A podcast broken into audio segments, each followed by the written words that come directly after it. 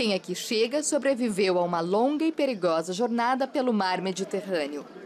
Este é o centro de acolhimento de refugiados africanos em Siracusa. Separados por grupos étnicos, eles esperam o transporte que os leva a um refúgio na Sicília ou na Itália continental. Ishak vem de Gâmbia. No braço, o jovem ainda carrega o número de identificação que recebeu das autoridades italianas ao chegar.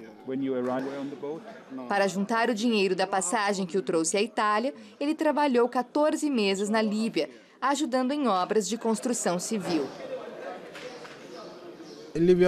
Os líbios podem ser maus. Eles se aproveitam da situação porque somos refugiados. Principalmente se você for negro. Aí eles não te respeitam. Eles te tratam pior do que cachorro. No centro de acolhimento, os relatos são sempre parecidos. Reclamações contra traficantes que acreditam transportar meras cargas.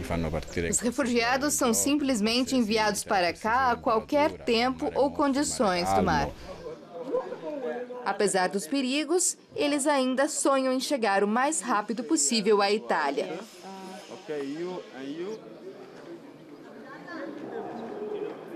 As pessoas não podem ficar lá eternamente. O objetivo, que é chegar à Europa, permanece. A questão é que eles não querem voltar ao país de origem. Se não fosse isso, jamais teriam fugido. A polícia também está de mãos atadas. No ano passado, este comissário prendeu quase 200 traficantes de pessoas. Chegar aos chefes deles na Líbia, no entanto, é impossível.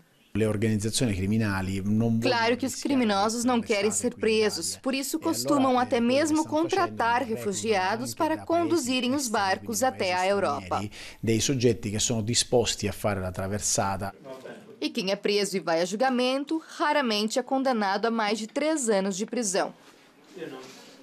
Enquanto isso, os verdadeiros responsáveis pelo tráfico de pessoas prosseguem suas atividades na Líbia.